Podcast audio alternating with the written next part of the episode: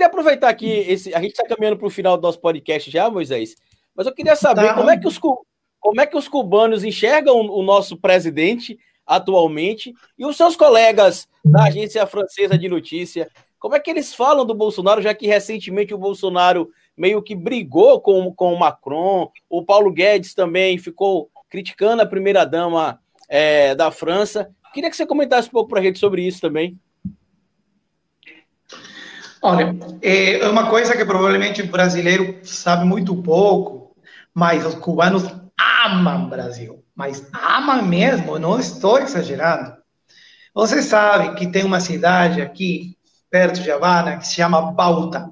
Você pode googlear depois, que, que eu fiz a matéria. Ah, eu morei no Brasil, fiquei perto e, e quando o Brasil jogou a Copa do Mundo 2018 da Rússia, a população inteira de Balta colocou bandeira do Brasil por todo quanto é canto, fechou o auditório e botou no telão o jogo, e o povo estava de camiseta verde e amarela, de camisa verde e amarela, e os brasileiros que moram aqui em Cuba foram lá assistir o jogo. Você imagina, era uma festa. O Brasil, acho que bateu 2 a 0 contra a Sérvia, se não me engano, foi o jogo.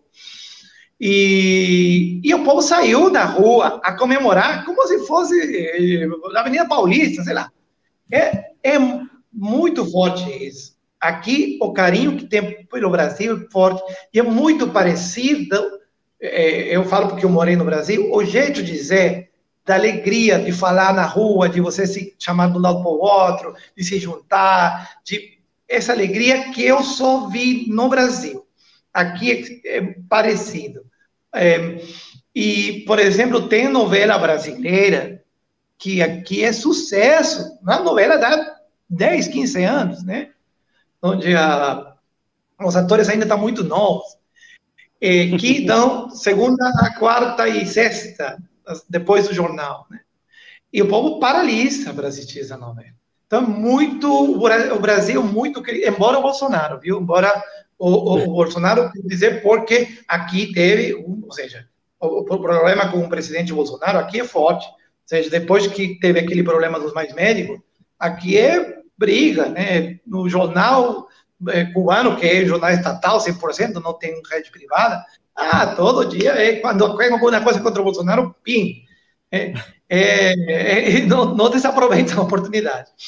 E, e como meus colegas no Brasil tem sido um desafio grande, tem sido um desafio grande para eles. Eu já estive no Brasil quando o Bolsonaro, na posse do Bolsonaro, eu fui de apoio.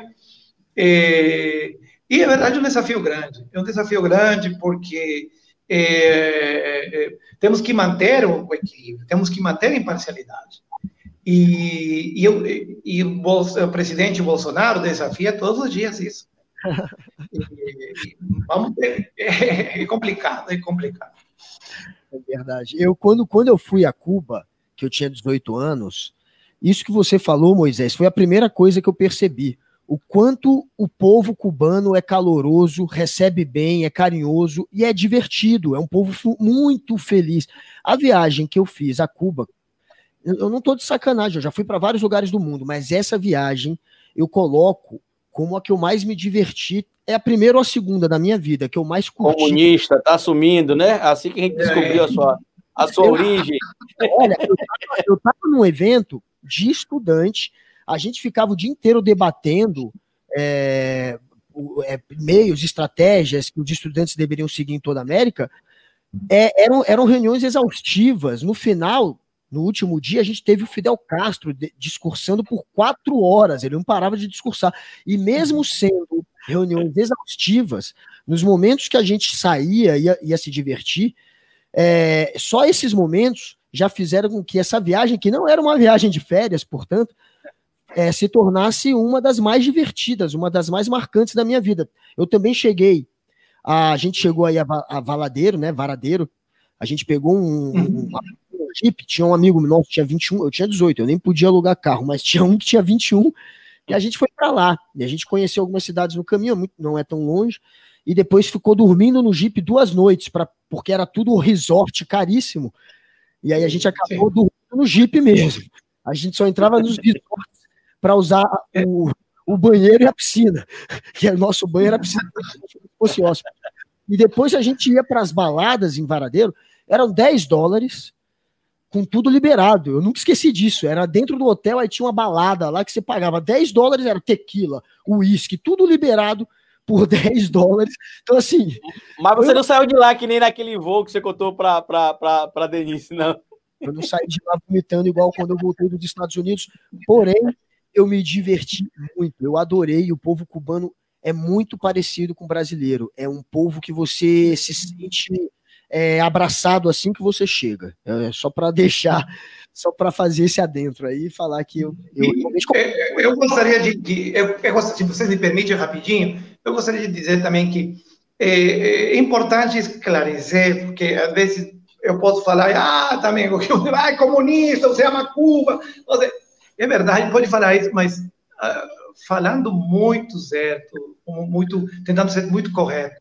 É difícil viver em Cuba? É. É difícil, é difícil, porque, por exemplo, vocês acabam a, a, a gravação, acabam o, a, o podcast e saem, e pode passar pelo supermercado e comprar uma alface e, e um peito de frango, vai para casa e faz um lanche. Eu não posso fazer isso aqui. Não posso porque não tenho essa opção. Aqui tudo chega congelado quando chega e, e eu tenho que me programar. Se eu quero amanhã comer frango, primeiro tenho que achar o frango congelado e depois, se amanhã que eu comer, se eu, se eu já tenho frango, tenho que tirar da geladeira, do freezer, não do freezer, do congelador, tirar e esperar para amanhã fazer meu frango. Talvez com alface, talvez com arugula, talvez com tomate, se aparece. Ou talvez com, só com arroz, se aparece. É a, a, o abastecimento intermitente. E sim, você pode comprar a manteiga nesse canto e cinco quilômetros além vai comprar o frango.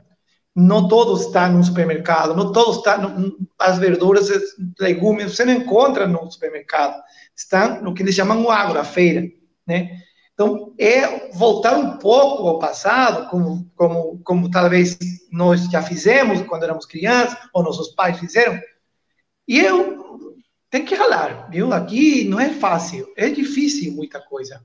O cubano já está acostumado e ele leva numa boa. O estrangeiro sofre um pouco, sofre sim, é, mas é, faz parte do, da vida que o consumo não é o mesmo consumo que, que, que temos no Brasil, no Peru, onde temos 80 marcas de creme dental. Aqui apareceu uma creme dental, compra, cara, não importa se é verde ou vermelha.